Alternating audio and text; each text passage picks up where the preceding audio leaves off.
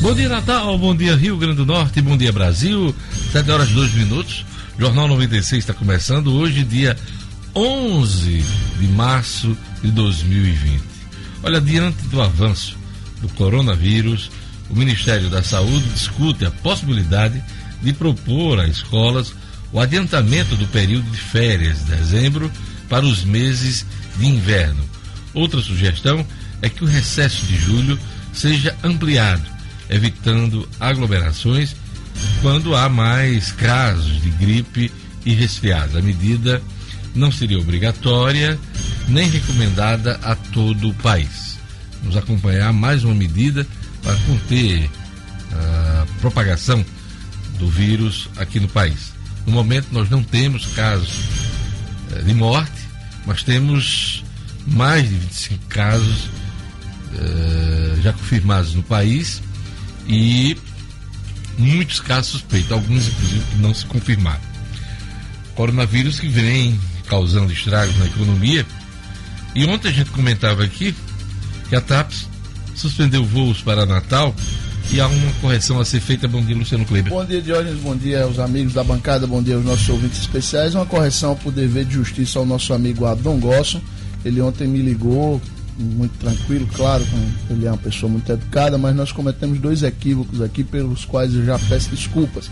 Primeiro, o Abdon não é mais diretor, nem, nem, nem não ocupa nenhum cargo na direção da ABAV.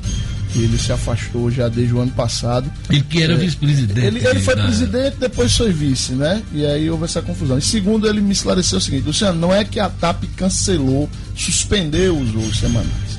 É, a questão é a seguinte: a TAP tem, tem normalmente uma, seis, seis voos semanais é, ligando Lisboa a Natal de, direto. O que está acontecendo é que alguns voos estão sendo cancelados. Alguns voos, por exemplo, o voo de ontem, que sairia para Lisboa, de, de anteontem na realidade, né, de segunda-feira, que sairia para Lisboa, ele foi cancelado por falta de passageiros. E aí esses passageiros iriam ser realocados no voo de hoje, né, da quarta-feira. Então o que está acontecendo é isso. Quando tem é, pessoas, é, passageiros que completam a aeronave, eles são. Ele, essa aeronave sai. Mas isso está acontecendo cada vez com mais frequência, esse cancelamento de voos pontual, não é um, uma suspensão da ligação é, internacional. Uma suspensão total, não, passar essa ideia. Mas há uma suspensão dos voos porque há um direcionamento dos passageiros para outras, Isso, para outras companhias e para outros voos. É, né? exatamente. Só que, isso aí já é notícia internacional que a gente acompanhou e a gente comentou ontem aqui, a TAP suspendeu, barra, cancelou 2.500 voos em todo o mundo. Ao redor do mundo, exatamente. Isso aí é a notícia e, claro, afetando os vários destinos que a, a TAP, inclusive, aqui no Brasil e em Natal. É, Porque isso... essa crise não tem, não tem data para acabar. E agora ela está afetando em cheio a Europa, é. que é o canal de ligação que praticamente o Brasil tem com, né, com o Hemisfério Norte e também os destinos asiáticos. Isso. Que só São Paulo, se eu não me engano, São Paulo, Rio, tem voos direto para a Ásia. Brasília. Né? São Paulo, Rio, Brasília. Brasília também Isso. tem, né? Mas os demais não. Os demais tem que passar pela tem Europa. Passar pela Europa. E para chegar a esses destinos aí do mundo árabe e também da Ásia, né? É, é. isso que que está posto. Mas a gente vai e acompanhar. Inclusive voltou a reafirmar isso, que essa crise é mundial de fato, né? Ele como operador, ele tem sentido isso, o cancelamento de muitos voos de praticamente todas as companhias mundo afora. Pois aí é, eu vou uh, convidar Adam aqui para a gente bater um papo com ele uhum. e ele esclarecer, detalhar mais ainda essa questão. Ele que é um cara extremamente experiente, porque é um dos operadores internacionais do turismo aqui do Rio Grande do Norte. Conhece muito. É, é o grande foco dele é, é, a operação internacional de voos e pacotes para o exterior. É também assunto hoje aqui da economia, a indústria cresce em janeiro, mas ainda não recupera perdas recentes, assunto que o Luciano traz para a gente, e o impacto da queda do dólar nas contas públicas, que já é estimado em 20 bilhões de reais, sendo metade nos governos estaduais, Luciano. Pois é, essa conta foi feita e anunciada ontem pelo governo federal e leva em consideração o fato de que para cada 10 dólares de queda no preço internacional do barril de petróleo, a economia brasileira perde algo em torno de 10 bilhões de reais. Os, os recursos que o, de que o governo federal dispõe. E metade disso diz respeito a repasses para estados e municípios. Um abraço para Hortêncio Franklin Alfinete. Pois é, ele está acompanhando o nosso programa de Moçambique. Moçambique, aquele abraço. Valeu, Alfinete. Um abraço também para Sueli Teixeira. Um abraço para Vanderline Paula Faria, Francisca Neves. Pessoal acompanhando já pelo Facebook. Olha, o governo e prefeituras podem sofrer com redução de royalties, royalties do petróleo por conta da queda no preço do petróleo. O, o Marcos colocou podem na, na, chamada dele, mas eu digo que vão sofrer. Não tem como escapar, porque essa redução do preço uh, dos, uh, dos barris, né, no, no, no, barril de petróleo, vai afetar a economia como um todo. Marcos Alexandre, bom dia. Bom dia, Diógenes. Bom dia aos ouvintes. Bom dia aos amigos aqui da bancada. É, Diógenes, é uma notícia que está relacionada a esse dado que o Luciano acaba de trazer, né? E que causa já uma preocupação para os gestores, ou deve, ou deve tem que causar, né? Os gestores precisam é, se preparar para esse cenário. Ninguém sabe quando, quando e quanto tempo isso vai perdurar. E o, fato, realmente, como você disse, é, é de que vai haver impacto. Ninguém tem ainda ao certo esse número mas aqui o governo do estado, municípios como Mossoró, como Guamaré, como Macau, que recebem muitos recursos, recursos significativos dos royalties de petróleo, precisam é, se adequar aí a esse cenário de dificuldades. Estamos na janela partidária e também outro assunto aqui da política que vamos comentar é que vereadores de Natal se preparam para a revoada partidária na Câmara, né? Então, os políticos se posicionando aí para as eleições deste ano, Marcos. Pois é, Jorge, a temporada de filia vírus, digamos assim, da janela partidária, que vai até o dia 3 de abril, que é o prazo estipulado pela Justiça Eleitoral, de seis meses antes da, das eleições, tem agora essa permissão, digamos assim, essa janela, para que vereadores, né, essa janela é, é exclusiva para vereadores que queiram se candidatar à reeleição ou a prefeitura, as prefeituras, né, possam mudar de partido. Aqui na Câmara Municipal, a expectativa é de que mais da metade dos vereadores natalenses façam aí a mudança partidária. Daqui a pouquinho a gente traz mais detalhes. É, hoje é dia de São Constantino. Você já ouviu falar em São Constantino? Já, já ouvi falar em São Constantino. Ele foi rei da Cornualha, ah, na Inglaterra. Por isso que eu tinha ouvido falar. Cornualha, por isso que você ouviu né? falar. É. Foi casado com um rei da Bretanha e pagão e rei da Cornualha. Lá em São Tomé tem um ditado que dizia assim: quem vai lá é Constantino. Eu não sei, até hoje eu não sei porquê. Será que é Vai explicar. Mas São Tomé com uma visão mundial, né? Você quem, vê. Quando o cara é, é globalizado. É. Quem vai lá é Constantino, eu não. Quando eu vi aqui o, o rei, o, o reinado do carro. Cornualha, Cornualha. Danilo, o que, é que você traz pra gente hoje? Hoje tem Copa, hoje tem Libertadores, hoje tem Copa do Brasil, porque tem o América na Copa do Brasil, importantíssimo compromisso lá na Serra Gaúcha, no Alfredo Jacone contra o Juventude. Juventude que atravessa um momento ruim no Campeonato Gaúcho, com risco até de rebaixamento, faltando quatro rodadas no final do, do, do turno, lá do segundo turno gaúcho, o Juventude corre o risco de rebaixamento. Agora, eu estava comparando, Renato Cajá é reserva do time de Juventude. Você vê a diferença de poder aquisitivo dos clubes do sul do país para os nossos, né? O Renato Cajá no mínimo aí ele ganha um salário de 100, 150 mil, né? Porque é um jogador considerado top. E tem jogadores como o Pedro Ken, que até um dia desse era estrela de Atlético de, de, de, de Vitória. Bom, espero que o América consiga um bom resultado. É o é jogo da ida, o primeiro. É isso. Então, daqui a pouquinho, futebol com Edmo Cinedino. Gerlane Lima, o que, é que você traz pra gente hoje na edição do Jornal 96? Diógenes, hoje eu vou comentar sobre os planos de saúde que terão de cobrir os exames para o novo coronavírus. Uma reunião que foi realizada ontem com os representantes do, dos planos de saúde pretende incluir aí esses exames no rol das operadoras. Ainda está sendo disciplinado como será isso, Diógenes. Portanto, no momento, essa cobrança ainda é válida.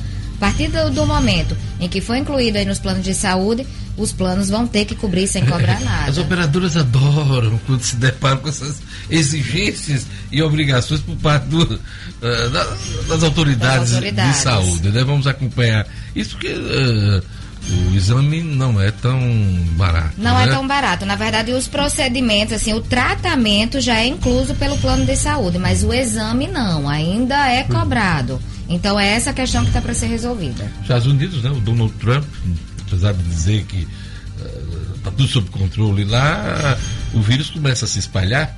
E lá, por conta do sistema de saúde, que não é universal como o nosso aqui, o SUS, é, a pessoa precisa pagar para fazer o exame, para ir ao médico. Não é tão simples, não.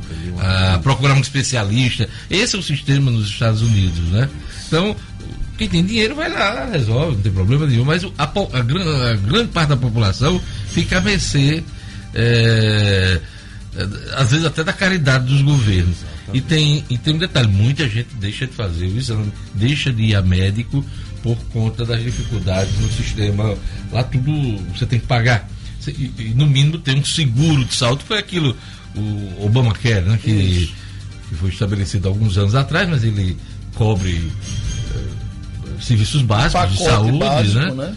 E, e, e o Donald Trump modificou isso. Não conseguiu acabar, porque ele queria acabar com o Obamacare, mas acabou alguma coisa, modificou alguma coisa que dificulta o acesso. Então, e, essa dificuldade. E, é como você disse, apesar do, do Donald Trump estar tá dizendo como o nosso presidente Bolsonaro, né, eles, estão, eles estão bem sintonizados nisso. Né? O, que, é, o, o, que o galego faz lá em cima, ele, é, eles aqui, estão tentando minimizar realmente os impactos do coronavírus no dia a dia das pessoas, mas lá nos Estados Unidos realmente a coisa não está muito simples não.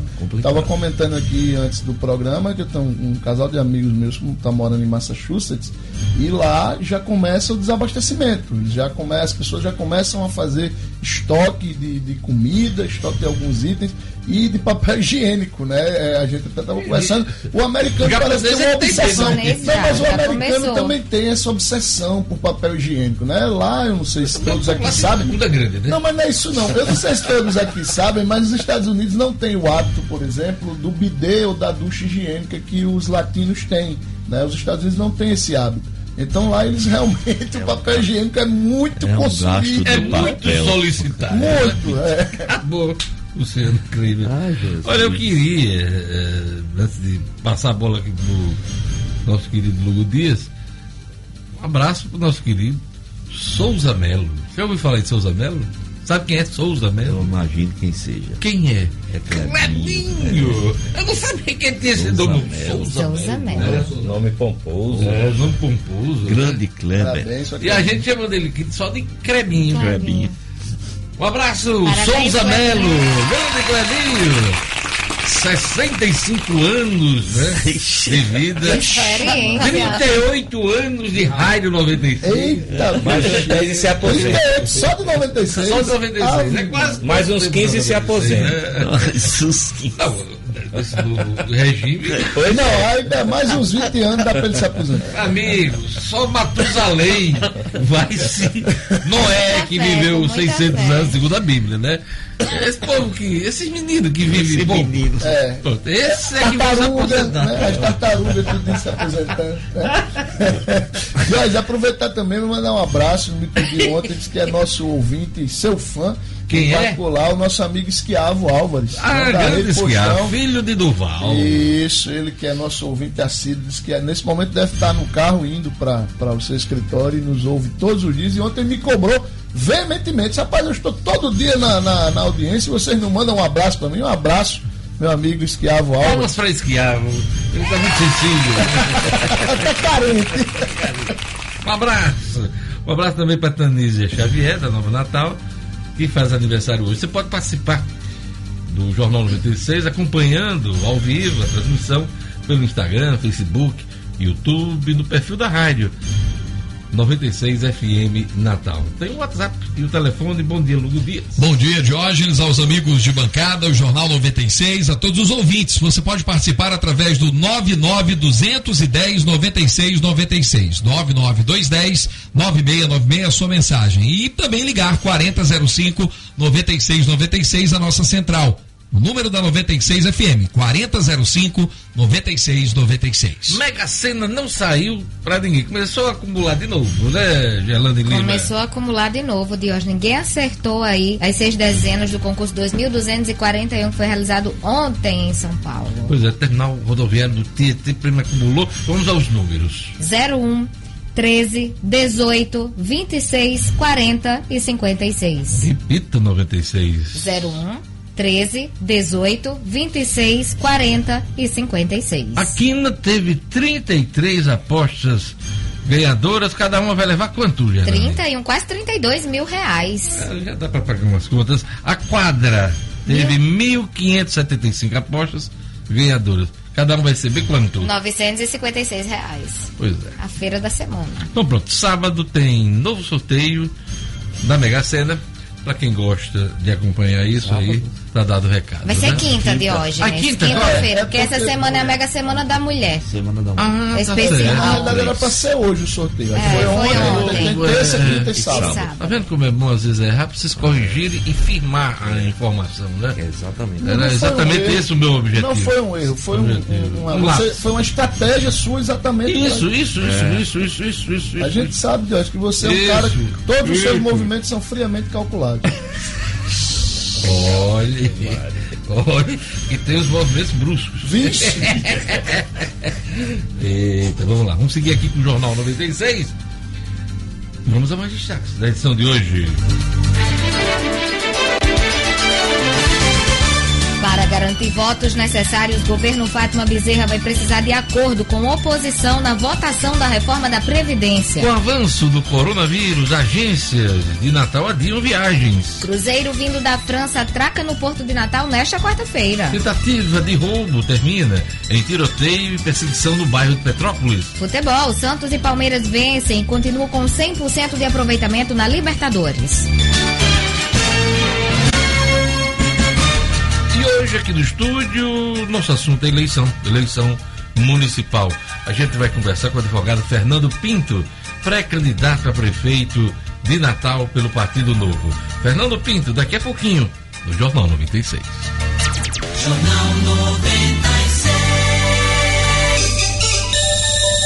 Sete horas e 19 minutos. Vamos aos destaques dos principais jornais eh, nesta quarta-feira, dia 11 de março. Tribuna do Norte. Governo precisa de acordo com oposição para votar a reforma. Aprovação da PEC, que trata da reforma previdenciária do Estado, depende de 3 quintos dos votos dos 24 deputados estaduais no plenário da Assembleia. No caso aí, 15 votos. Né? Com esse quórum qualificado, a bancada de situação precisaria fazer um acordo com a oposição. Segundo o deputado Zé Dias, conta, o governo hoje conta com 10 ou 11 parlamentares. Ele afirma que o governo não tem o mínimo de votos, 15, para aprovar o texto original. A bancada oposicionista trabalha uma emenda coletiva que reduz a alíquota mínima de 7,5% ah, a 7,5%. Essa é, a- é mais uma das cogitações na votação da reforma da Previdência. Lembrando a você que na próxima semana, dia 17 de março, teremos o nosso assunto é Reforma da Previdência, um programa realizado pelo portal nominuto.com vai reunir três autoridades na discussão da reforma. Teremos o secretário estadual de tributação, Carlos Eduardo Xavier, a sindicalista Geniaire Souto, do SINSP, Sindicato da Administração Direta, e o deputado estadual Gustavo Carvalho, que coordena um grupo de deputados de oposição que apresenta emendas à reforma da Previdência. Você não pode perder esse debate. Na próxima semana, eh, no site do portal e também no Facebook, YouTube do portal e também edições especiais para o Jornal 96 e para Band Natal. Semana que vem, 17 de março, 4 da tarde, não perca, não perca mais uma rodada de discussão da reforma da Previdência. A tribuna também destaca aqui, com o avanço do coronavírus, agências de Natal de um viagens, cal ah, calendário apertado explica parte das contusões do ABC, diz médico, olha aí, Edson Cidadino. é isso mesmo? É verdade, hoje, sem dúvida nenhuma, são muitos jogos e, e um plantel reduzido, né? Essa sobrecarga, esse, essa sequência. Teve um, teve um período aí que o ABC tinha dado.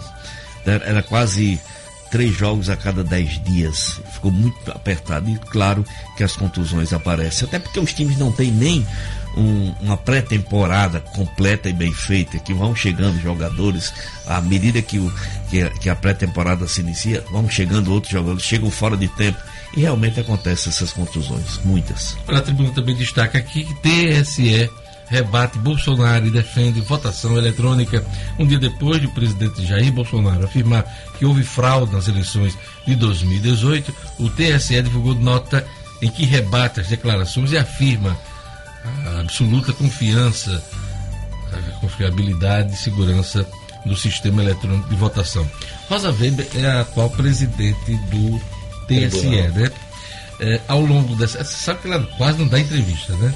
E ao longo dessa presidência dela da ter, é, à frente do TSE, ontem ela deu a segunda declaração à imprensa.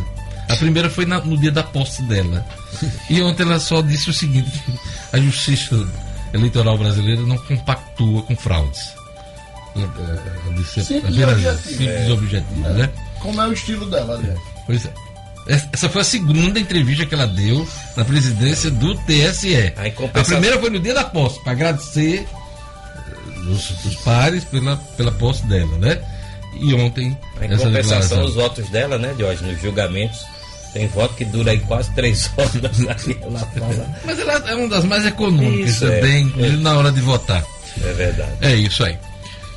São os destaques da Tribuna do Norte.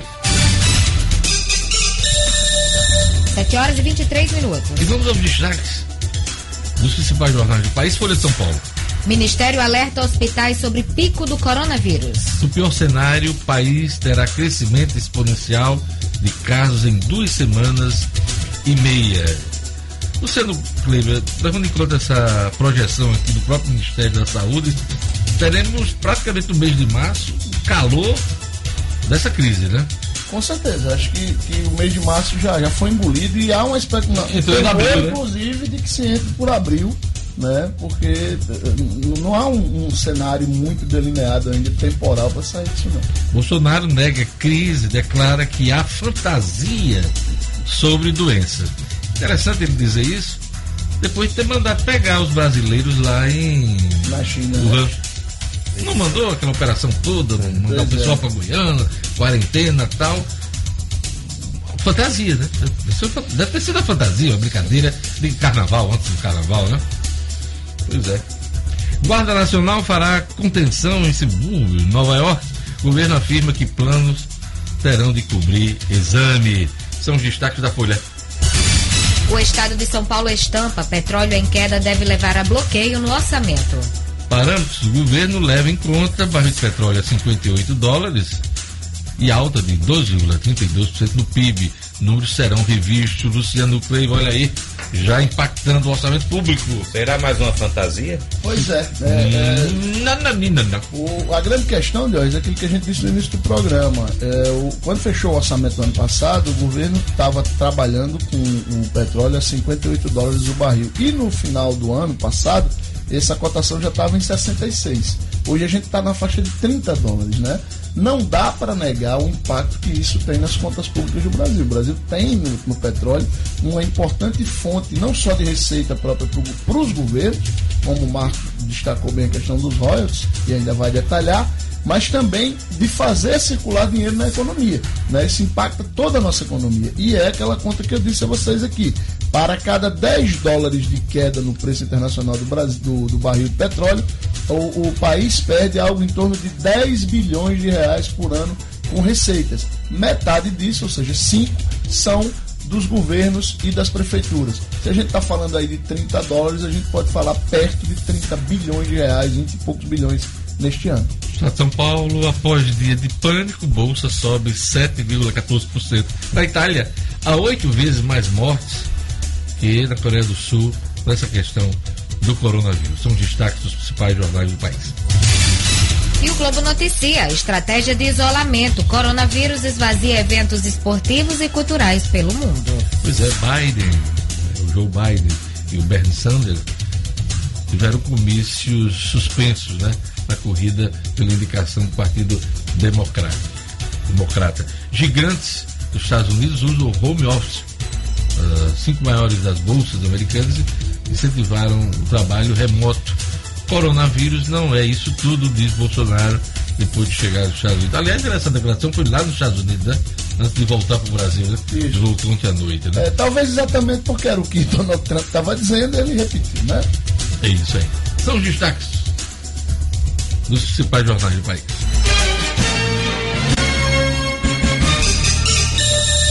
Sete horas e 27 minutos. Confira agora as notícias do portal nominuto.com. Cruzeiro vindo da França atraca no Porto Natal nesta quarta-feira. A companhia Docas do Rio Grande do Norte afirma que cumprirá todos os protocolos de prevenção ao novo coronavírus. Secretaria Municipal de Saúde prepara ação em bairros de Natal para atacar arboviroses. Pajussara, Planalto e Felipe Camarão são os que registram mais notificações. O governo do estado cria patrulha policial Maria da Penha. Decreto publicado no Diário Oficial busca garantir que as mulheres vítimas de violência sejam amparadas. Cinco cidades do Agreste estão com abastecimento de água reduzido. Caerne realiza manutenção preventiva em uma estação de bombeamento e a previsão é concluir os serviços na próxima quinta-feira. Acesse, fique bem informado, você na capital, no interior, fora do estado, fora do país, www.nominuto.com. Tem notícia chegando. 7 horas e 28 minutos. Olha, Vermarina abriu nova loja na esquina da Miguel Castro com São José. Vermarina continua com o melhor preço e qualidade de Natal. Confira comigo grama esmeralda a partir de cinco reais um metro quadrado.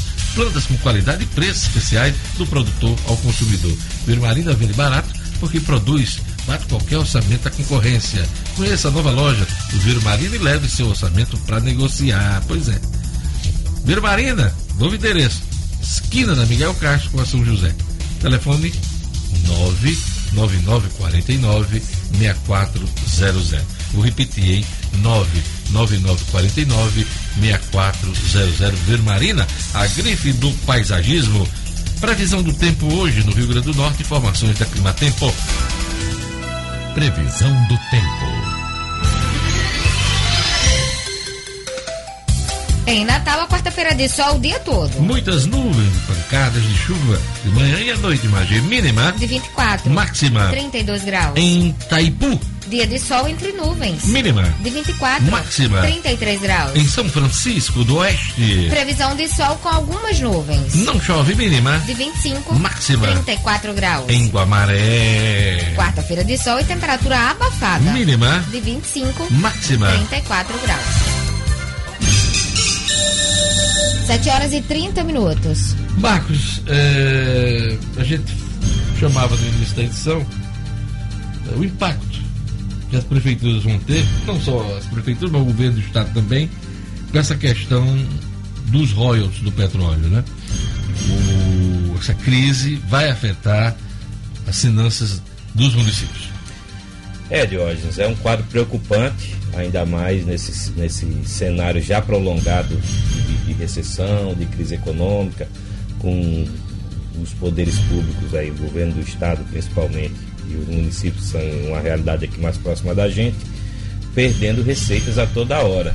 E aí vem esse cenário aí que, que o Luciano ilustrou aqui, da, da, da queda do barril de petróleo, do preço do barril de petróleo, na faixa aí dos 30 dólares. E claro que isso vai afetar, desculpe, vai afetar o, as, contas, as contas públicas ainda mais. né? Então os gestores que, que dependem e que têm é, sua base de receitas aí muito, muito forte nessa questão dos royalties, precisam se preparar para esse cenário. Não há ainda nenhum, nenhum dado concreto nenhum sobre de quanto será esse impacto, mas é, é bom se preparar para tempos difíceis aí pela frente, no caso aí do governo do estado de municípios como Mossoró, como Guamaré, como Macau, que tem um, recebe aí um, um aporte de recursos muito volumoso com, com os royalties do, do petróleo. A gente está falando de redução eh, do preço do petróleo, essa crise, mas há também um impacto forte na economia eh, dos entes públicos, que é a questão queda do dólar. Luciano Kleber. Pois é, com, com a queda do dólar, né, o, o- na realidade não é a queda do dólar, com o aumento do dólar né, e a queda desse preço internacional do barril, eh, o, o- o governo começa a refazer suas contas. né, já está se falando em contingenciamento pelo orçamento do ano passado, fechado no ano passado. Queda do, do real diante do, do, do real dólar, diante né? do dólar, exatamente. É, com, com as contas que o governo tinha fechado no final do ano passado, Diógenes, haveria aí algo em torno de 130 bilhões de reais livres para remanejamentos, para investimentos. É, já era um recurso considerado pequeno, um recurso limitado para um país do tamanho do Brasil. Com esse, essa redução e a queda no, na estimativa real de orçamento, na, na, execução propriamente dita do orçamento, de algo em torno de, de 30 a 40 bilhões de reais, o governo já fala em contingenciar esses recursos. E isso deve impactar também as receitas dos estados que já estão extremamente combalidos. Você imagine aí um estado como o nosso Rio Grande do Norte, onde a gente está contando as moedas, você vê os repasses federais caírem na faixa aí, se você considerar 30 bilhões dentro de 120, a gente está falando de algo em torno de 25%. Luciano, a gente está se recuperando de uma recessão forte ali entre eh, 2014 até 2016 e a nossa economia ainda não se recuperou totalmente. Eh, Lhe pergunto, diante do cenário de recessão em vários países por conta do coronavírus, a Itália é um dos maiores exemplos na Europa. A gente corre o risco de entrar de novo recessão aqui? Corre e grande, Diógenes. Infelizmente, já há analistas, né? Você sabe, a gente sabe que esses analistas que tentam é, é, prever os cenários econômicos, eles trabalham com horizontes muito longos. Né? Para vocês terem uma ideia, a gente está hoje na metade, menos da metade ainda do mês de março, que é o terceiro mês do ano, mas para esses analistas, o primeiro semestre do ano já acabou. Eles já estão pensando no segundo semestre. Da recuperação do segundo do semestre. segundo né? semestre, da recuperação esperada. Então veja só, a gente fechou 2019, a gente tinha uma expectativa lá no início do ano de um crescimento da nossa economia de algo em torno de 2,2%. Crescemos 1,1%. Entramos em 2020 prevendo, antes do coronavírus e antes dessa crise de dólar e de petróleo, a gente entrou prevendo um crescimento próximo dos 2%. Paulo Guedes fazendo apelos direto ao Congresso de que vote os projetos prioritários para que consiga chegar nos 2%. Ontem, analistas dos grandes, né, Goldman Sachs, eh, Standard Poor's, a própria XP Investimentos, As agências, as né? grandes agências de, de investimentos, eles já estavam falando em crescimento abaixo de 1% de novo em 2020 Isso do Brasil. no Brasil. Ora, se a gente tem aí que recuperar Já quase teve um pibinho Pois é, passado. e a gente tem que recuperar, Diógenes, quase 4,5% de perda exatamente dessa crise aí de 2015 a 2017. Se a gente só cresceu 1,1, cresceu mais, crescer mais um esse ano, a gente entra em 2021 já com a água acima da testa, né? mas nem no pescoço.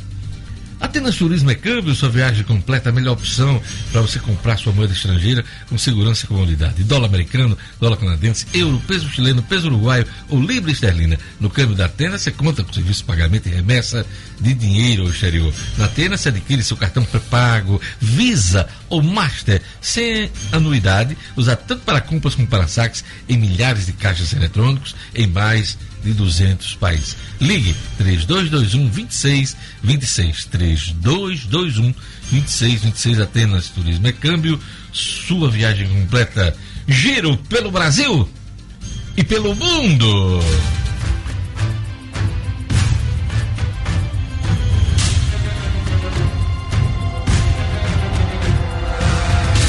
Empresas de telecomunicação lideram reclamações de consumidores em 2019. 37% das reclamações no consumidor.gov.br foram contra operadoras de telefonia. O levantamento reúne informações dos PROCONs de todo o país. Estudo da USP, Universidade de São Paulo, aponta que mortalidade infantil caiu mais rápido em municípios que implantaram saúde da família. Relatório divulgado ontem reúne evidências científicas sobre o impacto do programa Estratégia de Saúde da Família criado na década de 90 no desenvolvimento da primeira infância. Nova York fechará escolas de subúrbio no epicentro do sul do coronavírus. Medida vale para subúrbio considerado o epicentro local do surto de novo coronavírus. O local tem mais da metade dos casos de Covid-19 em Nova York. Itália tem ruas vazias por causa das medidas nacionais de isolamento para conter o coronavírus. Decreto estabelece que circulação de pessoas entre cidades fica restrita a motivos relacionados a trabalho ou saúde. Reuniões públicas passaram a ser proibidas. Papa Francisco pede aos padres que visita infectados pelo coronavírus. O pedido foi feito um dia depois do governo da Itália ter solicitado que os italianos limitem seus deslocamentos e evitem contato com os pacientes. Isso é impressionante. 7 horas e 36 minutos. Impressionante essa decisão na Itália para deixar todo mundo em quarentena, né? Pois é. O país inteiro. O país inteiro em quarentena, as pessoas só podem sair de casa para ir ao supermercado, uma pessoa da família só está liberada para ir, supermercado, farmácias ou trabalho. E é cada vez maior, já há uma expectativa de algo em torno de 40% das pessoas já estão trabalhando em casa para não ter que ir nem ao trabalho, né? Isso afeta toda a economia da Europa. Marcos, o Estadão traz hoje uma foto enorme aqui de uma turista na Fontana de Trevi, Isso. em Roma, que é um dos pontos turísticos na, na capital, né, da Itália, mais visitados. Você não consegue nem tirar uma foto. Lá. Jogar a moedinha lá. Vou pegar, mas então. Não, aí pegar. aí pegar. O Vaticano já tem dinheiro demais, mano. Aquela moeda vão pro Vamos lá, Vaticano. vamos pra ronda, vamos pra nossa ronda policial chamar o Jackson Damasceno. Olha, o homem que atropelou o pedreiro no último sábado é preso e indiciado por homicídio doloso. O cara se entregou no final da manhã de ontem, a polícia. Vamos lá, os detalhes com Jackson Damasceno. Polícia, com Jackson Damasceno, o da massa. Oferecimento, Clínica Odontológica Oral Essence, profissionais capacitados e qualidade extrema. Conheça o Odonto Home Care, o dentista na sua casa. Para pessoas com dificuldade de locomoção, crianças especiais, pacientes acamados ou para você sem tempo de ir ao consultório. Nós acreditamos sim que você merece o melhor. Oral Essence, telefone WhatsApp 999294699. Jackson Damasceno, vamos lá. Pois é, Diógenes, bom dia, bom dia rapaziada da bancada, bom dia aos nossos ouvintes. O Bruno Luiz Duarte da Costa Pereira, de 34 anos, se apresentou voluntariamente no fim da manhã de ontem à divisão de homicídios ali no bairro de Lagoa Nova. Só que o mandado de prisão preventiva dele já estava, aliás, temporário, já estava para sair, foi o que acabou acontecendo. Exatamente no período que ele prestava depoimento, o documento chegou à divisão e ele acabou ficando preso. Segundo o delegado Hernani Leite, de acordo com o que ficou comprovado pelas imagens e pelas investigações feitas pela Polícia Civil, ele caiu mesmo no homicídio doloso com intenção de matar. Apesar de que não é essa a versão que ele dá, Diógenes. Ele disse que houve uma pequena colisão.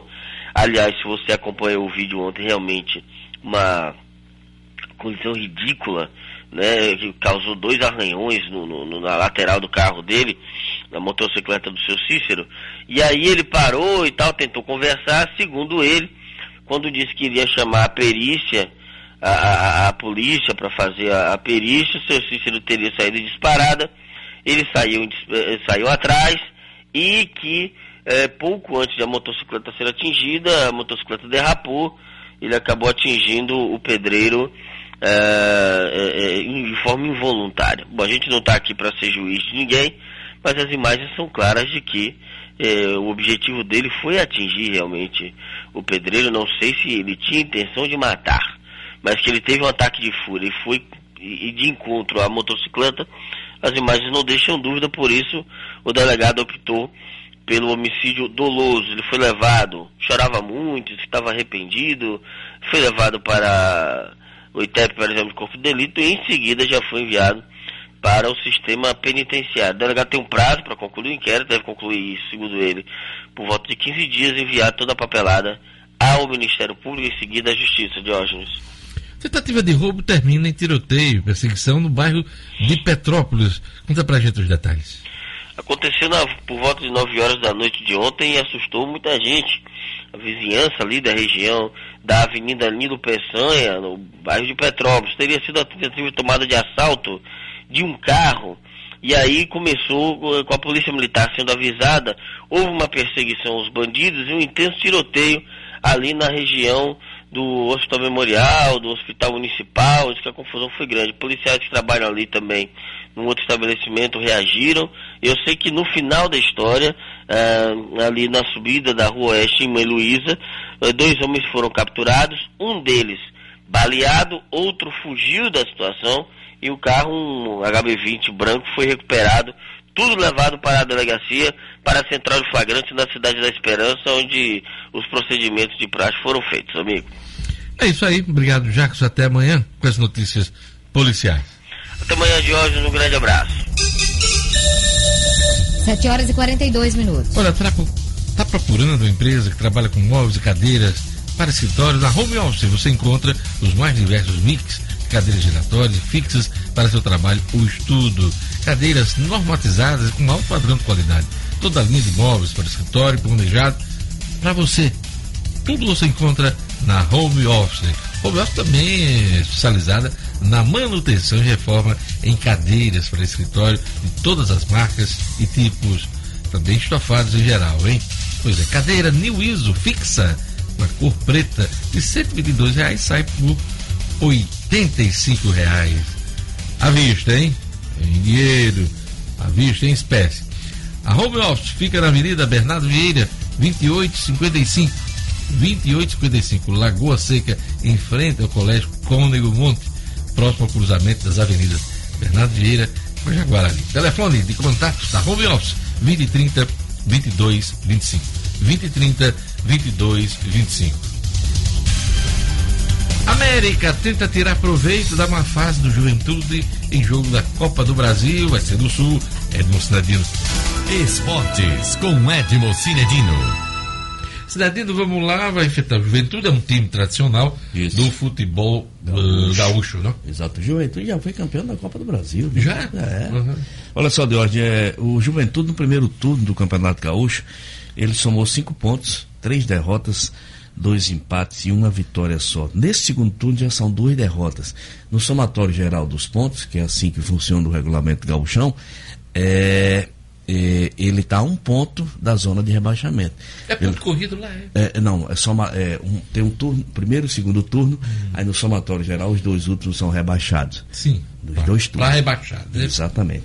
Então, Juventude corre esse risco nesse momento de hoje de si e vamos ver se o América consegue tirar proveito. O técnico Roberto Fernandes, o América já viajou eh, de Sergipe, foi direto para o sul, fez o seu último treinamento ontem. A equipe deve estar definida, se bem que a gente não sabe. E a gente fica na expectativa. O jogo começa às 19h15 no Alfredo Jacone. Tem promoções ainda hoje para as mulheres lá do, do Alfredo Jacone. Que se você for sócio do clube, aí você pode pegar um ingresso para presentear uma jaconeira, que é como é que chama as torcedoras do Juventude. Ele- Eles valorizam muito esse tipo de competição, né? Copa do Brasil, sabe do valor que tem, né? Principalmente monetário. Então, eh, mesmo estando muito mal eh, na- no Campeonato Gaúcho, é um adversário dificílimo, jogando dentro do seu reduto, e o América já conhece, o América já enfrentou Juventude várias vezes, e a gente fica na expectativa de um bom resultado, porque essa, essa fase vale 1 milhão e 900. O, o técnico tá mais calmo, Luciano. Mas calma.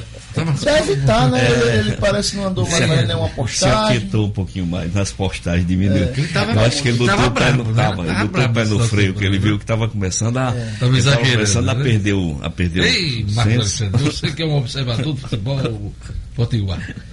É, Uma tá, tá na concentração, né, Jorge? Pro jogo, concentração. pro jogo de hoje. É bom não ficar provocando muito ninguém, nem ficar rebatendo o torcedor pelas redes sociais. Concentrar no juventude, em ganhar do juventude. Outra coisa que eu queria saber do senhor, como é que tá essa história? Ele estava falando aqui, a promoção lá do estádio, para encher o estádio no Juventude, no jogo contra o América. É que tá esse negócio de suspensão de jogos ou Pois é. é, Ontem- ontem- partidas sem, sem torcida por Ontem conta do um jogo- coronavírus? Ontem teve um jogo sem, sem, sem, sem presença de público por conta do coronavírus. Valência e, Atal e, e, Isso- e, e Tottenham. Isso no hemisfério norte, mas aqui no Brasil não, ainda não, Brasil se ainda cogita ainda. Ainda não, veja não. só, teve um jogo no Paraguai já, sem torcida. Hum. E, a, e a Comebol, Edmo, eu até mandei essa Eu vi. notícia ontem, com a Comebol junto com a FIFA, está analisando a possibilidade, veja só, de adiar ou, ou suspender os jogos das eliminatórias, Eliminatórias. da Copa do Mundo. Exatamente. Ou seja, o jogo do Brasil 27 com a março, Bolívia. pode ser que não Pode aconteça ser que agora. não aconteça. Exatamente. Está sob análise, viu. Diógenes? E várias. E, e eu estava vendo noticiários, sabe, eh, judocas esperando confirmação de suas, de suas participações nos Jogos Olímpicos, precisam disputar competições para atingir esse, eh, essa, essas seletivas e as competições não estão acontecendo por conta disso. Não sabe quando vão acontecer. Muita coisa sendo complicada no mundo esportivo por conta do corona. Muita coisa. Pois é, e lá em Portugal, né? É, cancelaram a Feira da Foda, né? É. Que é uma tradicional feira que está nos informando, lembrando aqui, é o da- Ronaldo do Natal Prévio. Feira da foda. É, o que é? Vamos explicar, Vamos né? Não tem explicar, nada a ver com explicar, sim. a, a- a tradicional furunfada conhecida aqui. É, Na verdade, é um cordeiro assado à moda de Monção, é, muito tradicional. É, então chama a Feira do Foda. Uma dessas viagens que fiz, eu vi até propaganda. O negócio é sério lá. É, é, é, é pra fuder lá. São, são bichos. Da Foda. São né? bichas compridas para ir para a Feira da Foda, não é isso? O- Fica no Alto Minho, no norte do país. É, fo- é foda, viu, É Gelando? foda. É isso, aquele abraço, Ronaldo Natal Prévio. Para encerrar, Santos e Palmeiras vencem e continuam com 100% de aproveitamento na Libertadores. Né? Exato, foi ontem à noite, o Palmeiras venceu bem, o apesar de ter sido os gols só no segundo tempo, 3 a 1 no Guarani do Paraguai. Eh, muitos elogios ao time de Luxemburgo. Eu, eu gostei do jogo, mas não tanto assim. Eh, eh, o Palmeiras bem melhor, o Guarani se valendo muito de marcação. E foi três gols de um atacante, do Luiz Adriano. E, e a gente fica na expectativa desse Palmeiras crescer dentro da competição. O Santos venceu de 1 a 0 só. É, Não, não foi tão fácil, mesmo jogando contra uma equipe bem mais frágil, que é uma das mais fracas dessa Libertadores. É, Hoje- esse Guarani do Paraguai é isso tudo mesmo? é não, Dio, é não. É, porque esse são- 3x1 me parece que foi muito mais fragilidade do adversário do que força do Palmeiras. É, é, não, não é essas coisas todas. É um time que, é um time que valor- valoriza muito, muito o, lado defensivo, joga muito fechado e aposta só em contra-ataque e jogo aéreo. É, É, é só pois tem, é. esses times só tem Mas praticamente tem uma isso. maldição aí contra o Corinthians. é, coitado. ele eliminou o O Corinthians. Corinthians foi eliminado duas, vezes. Duas vezes por isso. 2015 e agora. É né? verdade, hoje. É um- Hoje Ah, não tem? Às vezes o camarada enterra a cabeça de burro. Não, tem, No- time que é um, tem time que tem uma maldição com o outro. Hoje tem Colo-Colo e Atlético do Paraná. Hoje tem a, a Flamengo contra o Barcelona, igual aqui. O Flamengo contando com o retorno aí do, do, do, do Rodrigo Caio, do Rafinha. O Arão ainda não, porque vai cumprir outra partida. Vai, Arão, vai, Arão! E amanhã nós teremos São Paulo e. Hoje ainda São Paulo e LDU. E amanhã o clássico Grenal. Ontem nós tivemos a vitória do, do, do Boca de 3 a 0 sobre o Independiente. Mede, é o. Chega? Independiente Medellín, Medellín, é, da, da da Colômbia. Colômbia. Fredino, é, aproveitando é, que você falou em Flamengo, é, é, Flamengo, é, como é que está a história da renovação do, do técnico Jesus? Ele anda se insinuando da seleção brasileira, né? Eu não queria ouvir. Ah, não, não. Ah,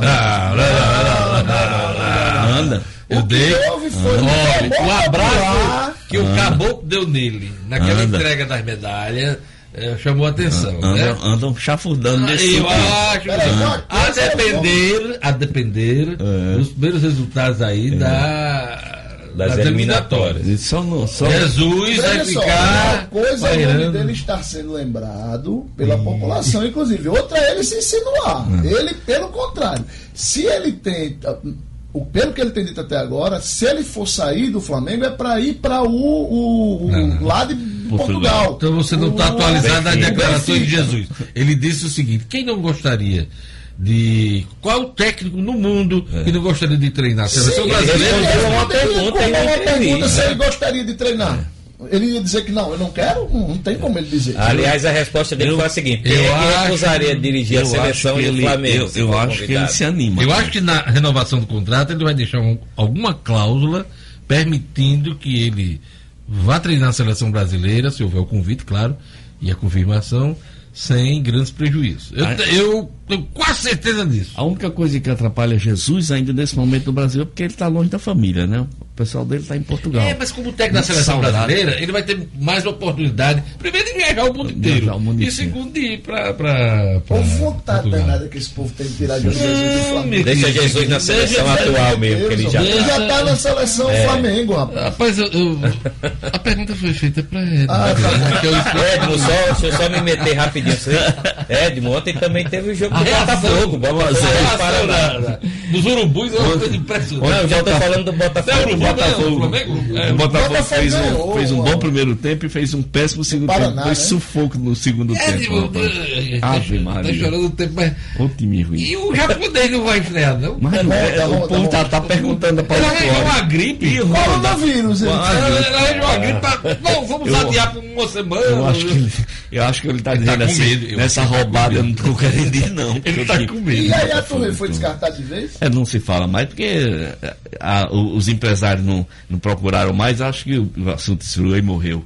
Agora o Botafogo, primeiro tempo bom, o segundo tempo, Ave Maria, se defendendo desesperadamente. Disse, disse que o. Wanda falou pra Yaya assim no final de semana depois da derrota. bom, pai, falou, eu- fala, é bom, pai, é. é, se eu te contar, Yaya, você vai se pasmar. A Yaya tá dando, a Yaya tá dando uma segurada aí. Tempo esgotado. Tempo esgotado. Tempo esgotado. Até amanhã, um até abraço amanhã, a até todos. amanhã, até amanhã, até amanhã, até amanhã, até amanhã. até amanhã.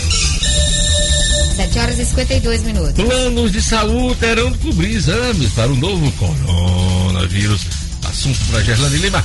Cotidiano com Gerlane Lima. Oferecimento Realize Gourmet. Neste mês de férias de verão, com super descontos nos combos de sanduíches e milkshakes. Chame a turma e vá se deliciar. Realize Gourmet. Sempre pensando em você. Promoção válida nas unidades Capim Macio e Petrópolis. Siga arroba realize.gourmet. Gerlane Lima. Diógenes, os planos de saúde terão de cobrir os exames para avaliar a infecção do novo coronavírus. A ANS, a Agência Nacional de Saúde Suplementar, vai incluir esse procedimento no rol dos obrigatórios para custeio pelas operadoras. Essa informação ela foi adiantada ontem, numa entrevista coletiva do Ministério da Saúde. No início da noite, a Agência Nacional de Saúde divulgou uma nota confirmando a decisão em caráter extraordinário e a diretoria optou pela medida numa reunião que foi realizada com os representantes de planos de saúde e de entidades representativas do setor também.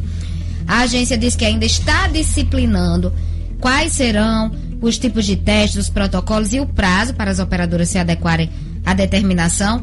Ainda de acordo com a ANS, esse tratamento já é garantido aos pacientes com casos confirmados de infecção, mas a cobertura depende da segmentação dos planos do paciente. Atualmente, esses testes podem ser cobrados pelos planos de saúde, já que o exame não está no rol dos procedimentos de cobertura obrigatória que foram definidos pela Agência Nacional de Saúde. Então, o teste não faz parte, o tratamento sim.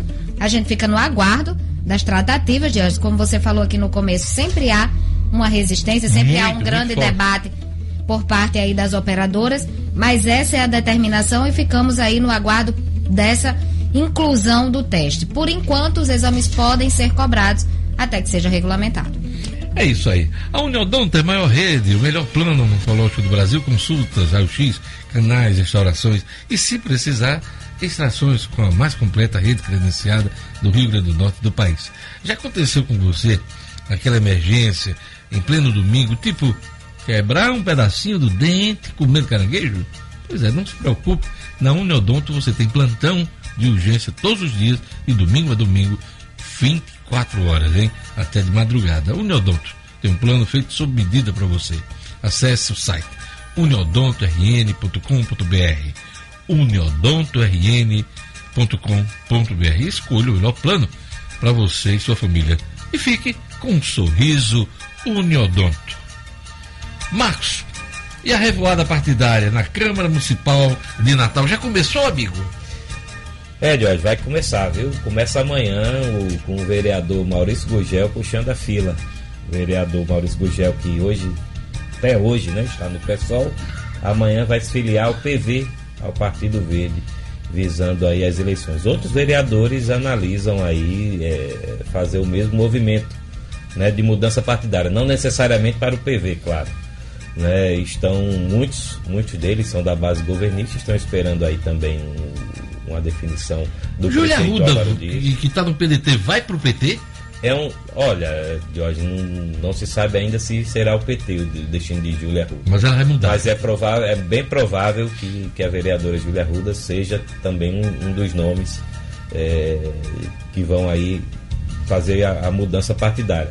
Assim como também, ele mesmo já disse isso abertamente, o vereador Luiz Almir, nosso colega aqui de 96 FM, é outro que está projetando aí uma troca partidária.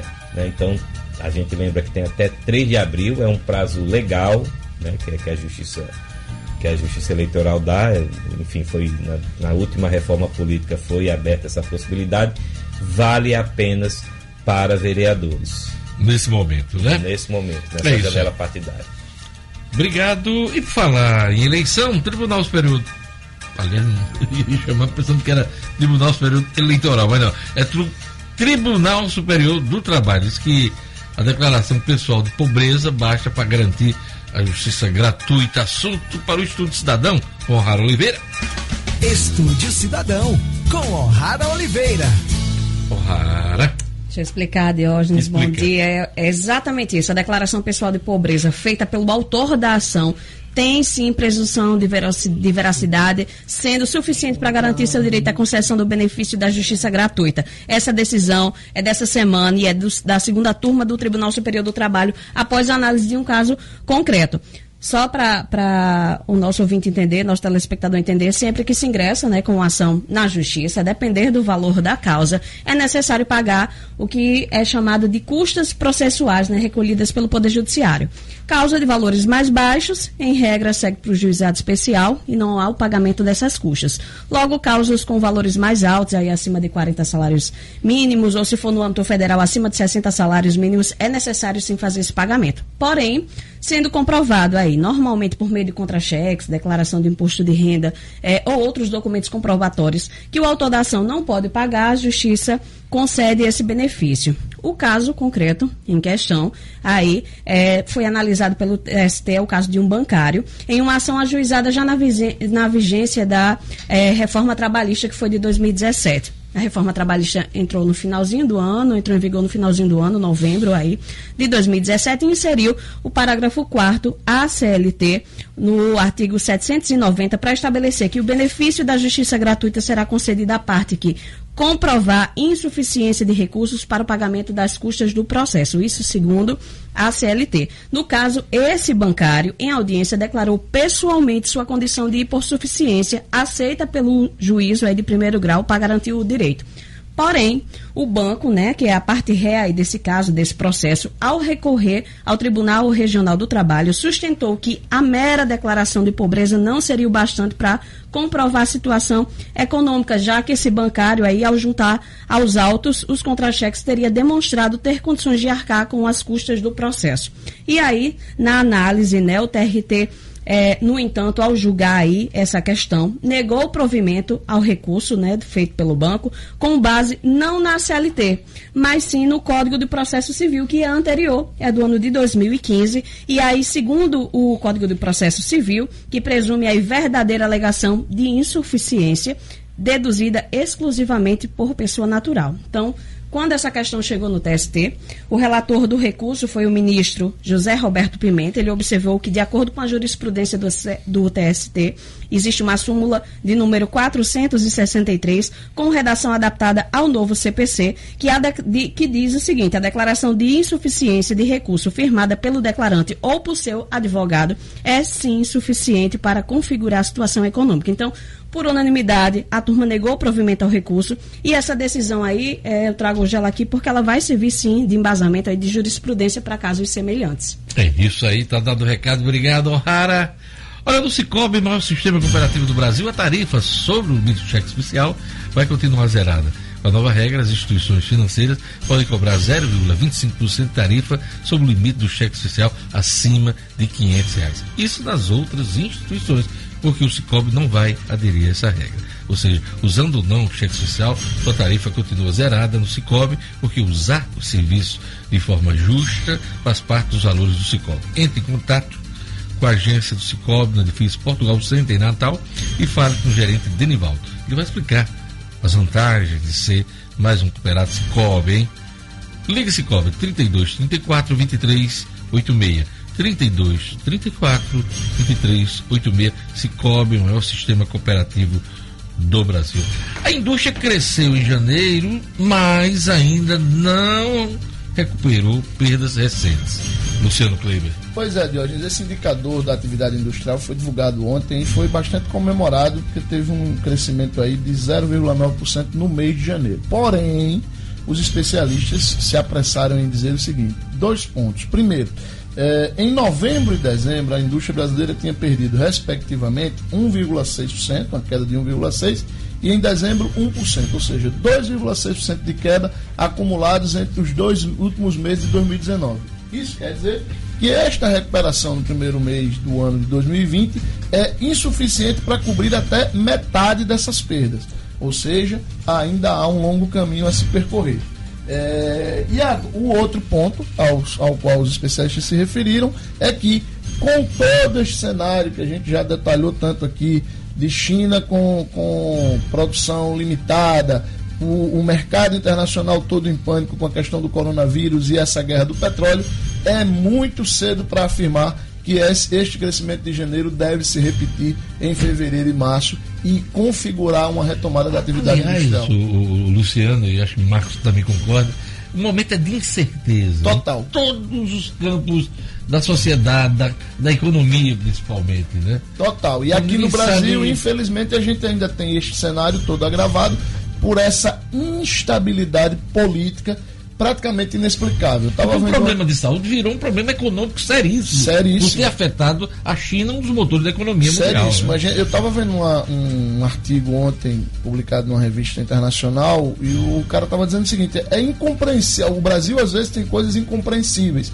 E é incompreensível que um presidente que tenha sido eleito com a legitimidade que teve, como Bolsonaro, é, e que tem uma base forte no Congresso, e que tem uma equipe econômica tão prestigiada no mercado esteja promovendo essa instabilidade política que termina afetando o cenário econômico. Aumentando mais ainda aqui do Brasil.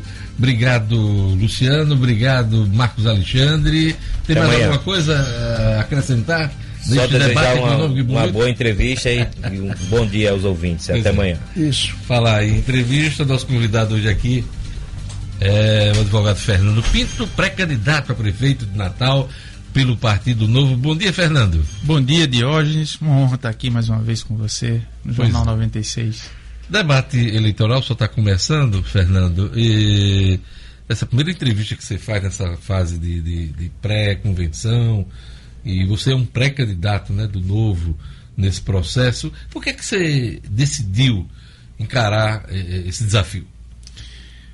Existe uma, uma, um jargão nosso, de quem criou o novo, de pessoas comuns que formaram partido, que não foi por nenhum político, diga-se passagem, que perceberam que a gente tinha que sair da indignação para ação.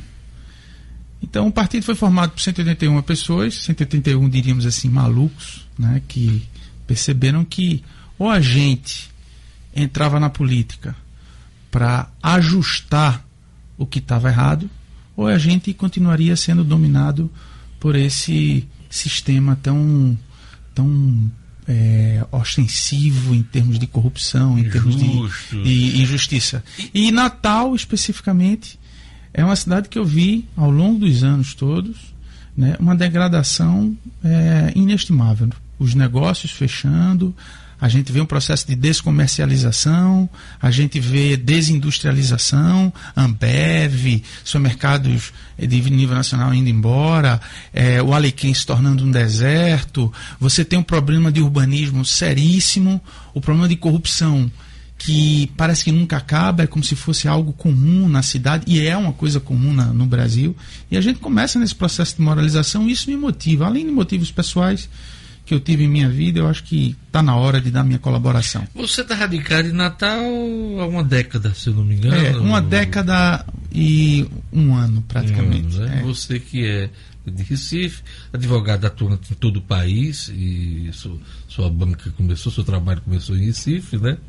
E você costuma dizer, tenho acompanhado pela imprensa, que você tem uma visão diferenciada de Natal. Explica para a gente aqui por é, que você tem uma visão diferenciada de Natal. A minha visão começa logo pela perspectiva geográfica. Né? Quando eu vim para Natal, da primeira vez, quando eu era menino, jovem, atleta, júnior de remo, então eu conheci Natal pela perspectiva do Potengi.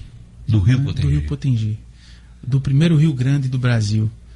Uma forma que quando os portugueses chegaram aqui, disseram, ó, o primeiro Rio Grande do Brasil, antes do Rio Grande do Sul, foi o Rio Grande do Norte. Inclusive, isso levou o nome até do próprio estado, né? Rio Grande, né? Isso. E, e a aí, da capitania na época. né? Exato. E essa minha perspectiva, ah, onde a gente passa lá no Ponte Igapó, toda a perspectiva das ribeirinhas, assim por dizer, ela começou a se tornar muito mais pobre. Passou de ser uma perspectiva de pescadores, né, dos comedores de camarão, dos potis, literalmente, comedores de camarão do rio Potengi, que significa rio de camarões, para ser uma perspectiva de pessoas que estavam ali empurradas por um ambiente de miséria absoluta. Então eu conheço, comecei a conhecer essa, a perspectiva de Natal pelo Potengi. E a degradação né, da, da cidade, a falta de preservação do patrimônio histórico da Ribeira, que é onde a cidade começou, tudo isso me causa um pouco de revolta, porque você vai, por exemplo, para o Pará. O Pará revitalizou toda a sua, é, diríamos, as docas, a orla das docas ali. É, Recife teve um movimento agora, ah, onde você tem o Cais do Sertão, e outras cidades do mundo. Você vai para Portugal, é a mesma coisa. A região do Porto ali. Né? A né? região do? Porto. Por que a gente tem que se pensar pequeno? Por que a gente tem que se apequenar diante desses políticos que estão aí, fazendo tudo que querem, com o nosso sacrifício decorrente dos nossos impostos? Então nós somos a cidade. O Brasil, o Rio Grande do Norte, saíram estudos, vai ser o único estado que não cresce, que não vai crescer em 2020. Gerão de Lima. Bom dia, doutor Fernando. Bom dia, Jane. Eu queria saber do senhor quais as principais bandeiras enquanto pré-candidato a prefeito e eu vi que o senhor defendeu a questão de liberdade para que as pessoas tenham seus próprios negócios aqui na capital. Essa é uma delas? Essa é uma bandeira, porque se a gente não tiver negócio, a gente vira Venezuela. Né? O que está acontecendo com Natal é uma venezuelização. As pessoas estão saindo daqui para ir para o vizinho do lado. Então a gente tem que acabar com a venezualiza, venezualização de Natal. Nós temos um processo, até o nosso plano diretor é um plano diretor que guetifica a cidade.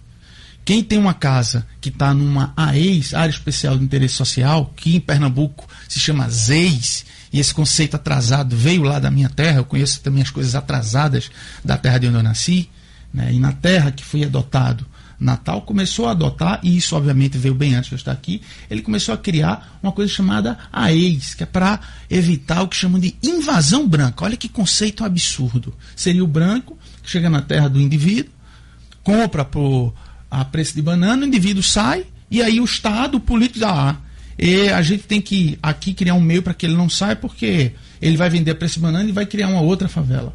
Como é que o político, quem é que pessoa que tem direito de dizer se o indivíduo tem direito ou não a vender o que é dele? Aí a gente tem quase 100 áreas que são a ex aqui. Olha que absurdo. Então o indivíduo ele não pode nessa área, como Mãe Luísa, por exemplo, como nas regiões que eu falo, as rocas, a, vai em várias regiões privilegiadas geograficamente, poderiam ser exploradas em, em termos turísticos. Nessas regiões você não pode, se tiver um imóvel, se comprar o vizinho, você não pode remembrar no cartório, ou seja, fazer que seu imóvel seja maior. Você não pode subir um, subir um prédiozinho, você não pode fazer negócio. Então, o, o, o, cidadão acaba não tendo mais interesse, ele ganha um dinheirinho, ele acende, ele vai embora. Acabou tem um êxodo, as pessoas fugiram do lugar, não precisou de invasão do capital, nem invasão branca, ninguém. E o empresário, né, a pessoa que produz, passou a não ter interesse pela área. Então a gente teve uma guetificação, uma venezuelização do Rio Grande do Norte. E para isso a gente precisa ter, voltar a ter um ambiente de produtivo. Fernando, o projeto do Dovo é um projeto liberal, principalmente na, na economia. E eu lhe pergunto, qual é a ideia que você tem do tamanho uh, do poder público da prestação de serviço? Você sabe que prefeituras e governos são prestadores de serviço, principalmente para as populações mais carentes. Qual o tamanho da prefeitura que você imagina caso o novo tenha sucesso? É, o nosso foco é saúde, educação e segurança. Ponto. O que a gente vai poder fazer inicialmente, com o poder executivo, é tudo que a gente puder em termos de canetada, gestão tecnológica e RH. Nós vamos transferir tudo que a gente pode, tudo que a gente pode, da máquina burocrática para os serviços essenciais. É inadmissível que você tenha no Hospital Público Municipal parado e você esteja fazendo festas. Você tem que voltar a repriorizar o motivo pelo qual o Estado existe. Mas o senhor tem restrições à economia criativa, que movimenta a economia da, das cidades, dos estados? Ah, o que, que se chama de movimento aqui? As festas. Economia criativa faz parte do calendário, né? É- Natal, é, São João, É, exato. Carnaval. E- Existe co- economia criativa, do jeito que você está falando, no mundo todo. Inclusive, as mais rentáveis, elas são promovidas pela iniciativa privada. Eu vou dar um exemplo. Se o município de Natal ele faz uma concessão de uma área para ser explorada em determinadas festas, né? essa área ela pode ser vendida o tempo de TV, o tempo de rádio, o que quer que seja. Ou você acha que na Bahia, em Salvador, o músico de Salvador está apenas interessado no cachê. Ele está interessado enquanto a empresa vai bancar para ele. Então aqui o, o- o prefeito vai e traz 15 músicos. Como, o- na- em Natal a gente gastou aproximadamente um milhão e meio, mais 6 milhões de, de- de luz. Você traz 15 músicos. E a, e a nossa eh, cultura local? E a economia criativa da cultura local? Cadê? Cadê a nossa, nossa vê, cultura? Senhor não vê ela nesses, nesses eventos. A gente vê aqui baianagem. A gente virou importador de baianice. Com todo respeito a quem gosta, eu particularmente tem várias músicas que eu gosto, da música baiana, o Ludum, faz parte da cultura brasileira. Mas nós temos a nossa cultura local, os nossos músicos locais. Então tem várias músicas que eu, às vezes eu ponho sobre o Rio Potengi, agora eu não me recordo nem o nome todo, às vezes Reverendo Posto. Ah, Nós temos uma cultura fantástica e nós não estamos valorizando, nós estamos jogando no lixo. Então o nosso carnaval ele pode ser absolutamente espalhado em toda a cidade para que a gente possa explorar muito mais a nossa cultura e que o nosso povo, inclusive, tenha facilidade em aproveitar o carnaval, não seja um, só um carnaval das elites. Aí você ainda fez mais. O, o governo paga cachê e aí as pessoas vão criando blocos e aí o sujeito, o cidadão, ele tem que comprar camisa para estar em, em determinado camarote e o outro são coisas que eu não consigo entender o que se faz com dinheiro público. Enquanto isso, as pessoas estão morrendo na fila do hospital. Morrem para esperar uma fila, porque não tem uma plataforma eh, tecnológica, e morrem depois né, esperar uma fila para receber uma ficha, e depois morrem para ser atendido. Então, a gente está tendo uma carnificina nos, no- nos nossos hospitais. Ah, enquanto estava tendo a festa final de ano, o hospital estava praticamente em greve, as pessoas não tinham de pirona no hospital. Então a gente vem uma crise com o prefeito, que é médico, né, tem um respeito a todo qualquer médico, todo profissional, mas ele, como médico, deveria estar lá dentro atendendo as pessoas. É isso que um. um- não dançando com, com Margarete Menezes, com esse pessoal. Que é isso? Que, o que é está acontecendo com o nosso país e com nossa cidade? Jazane Lima. Doutor Fernando, o senhor falou aí a questão de serviços essenciais e também eu vi que o senhor defende a privatização de serviços não essenciais. Que serviços seriam esses? A, a- a teoria liberal, né, principalmente a escola de Chicago, eu sou, a, a gente segue vários liberais de verdade, em países que deram certo, países que ascenderam. Ela diz que o Estado só deve se meter onde a iniciativa privada não pode. Então, essencialmente, para assistir a, so- a sociedade, a gente não, o cidadão às vezes não tem como se meter, por exemplo, em todos os hospitais. Essencialmente, a gente tem que garantir educação, saúde, segurança. Esses são os serviços essenciais. Nós temos que ter educação em tempo, em tempo integral. Nós temos que ter eh, uma saúde para que o da- cidadão seja atendido e nós temos hoje ferramentas tecnológicas através do que a gente chama de GovEtex, ou seja, governos tecnológicos, inclusive os relatores do novo marco da, da tecnologia que está tendo agora digital são do novo, foram do novo, né? Vinícius Poit. Então, a gente vai trazer ferramentas de gestão para que esses serviços sejam otimizados. Uma hora de UTI no hospital eh, público municipal, ele custa mais do que uma hora no hospital privado. Vou, dar uma, um- um- vou só lhe dizer uma coisa: um hospital hoje que não controla o seu estoque privado, ele quebra. Você acha, sinceramente, que esses hospitais aí, eles têm competência para poder administrar eh, medicamentos de câncer que chegam, custam aproximadamente 4, 5 mil reais uma caixa? E ainda pergunto mais, você que está ouvindo aqui a nossa rádio, esse momento agora de manhã, você entregaria o seu negócio, não, não só no hospital, para esses gestores que estão aí a administrar? É por isso que o Novo faz um processo seletivo. Pois é, e eu ia lhe perguntar exatamente sobre o processo seletivo. Como é que foi esse processo? Quantos foram escolhidos, inclusive, no Brasil? Essa é a primeira eleição que o, que o, o Novo apresenta candidatos a prefeito, né? É, já apresentou, a, primeira eleição do Novo foi para candidatos a prefeitos e vereadores. Ah, apresentou. Foi, foi. Foi só em cinco, cinco capitais. A gente lançou em. Mas aqui no Rio Grande do Norte, aqui Natal é a não. primeira aqui vez. é a primeira vez. E a gente teve eleito, né, de vereadores em todos os lugares, sem dinheiro público. Então é a primeira vez que a gente lança aqui. E aí você me perguntou sobre o processo Seletivo. seletivo. O processo seletivo para prefeito é um processo longo, porque ele envolve a vida pregressa, a vida, o passado da pessoa, o passado ideológico, Tem que ser ficha o limpa. alinhamento, tem que, se, tem que ser ficha limpa para se filiar. Primeira coisa, para ser filiado tem que ser ficha limpa. Voluntário, não. A gente pode ser voluntário, tem pessoas que são ressocializadas e podem ser voluntários para qualquer coisa. E agora a gente está no processo para vereador. Né? Você, o processo seletivo ele Está aberto hoje o processo seletivo. para vereador do Vereador. Novo. Nós temos pessoas em processo seletivo, nós teremos, ter, teremos a nominata bastante forte, nós teremos 35 candidatos a prefeito no Brasil, que foram aprovados no processo seletivo. Nós teremos entre 600 e 80 800 candidatos a vereadores no país. Em 2022, a voz liberal do país, qualificada, testada, ficha limpa, será do novo. Então existirá um momento antes e após o novo. O nosso modelo político é impessoal. João Moedo agora deixou a presença do partido, a grandiosidade dele. João Moedo, ex-banqueiro, que disputou a presidência da República, teve uma boa votação na última eleição presidencial, né? Teve uma ótima vo- votação, né? Bolsonaro eh, ele teve uma teve um clamor social em virtude do atentado que ele sofreu. João Moedo a partir desse momento parou de, de diríamos subir. né? João Moedo aqui teve menos votos, um pouco menos votos do que os nossos candidatos a deputados federais. Tivemos cinco candidatos.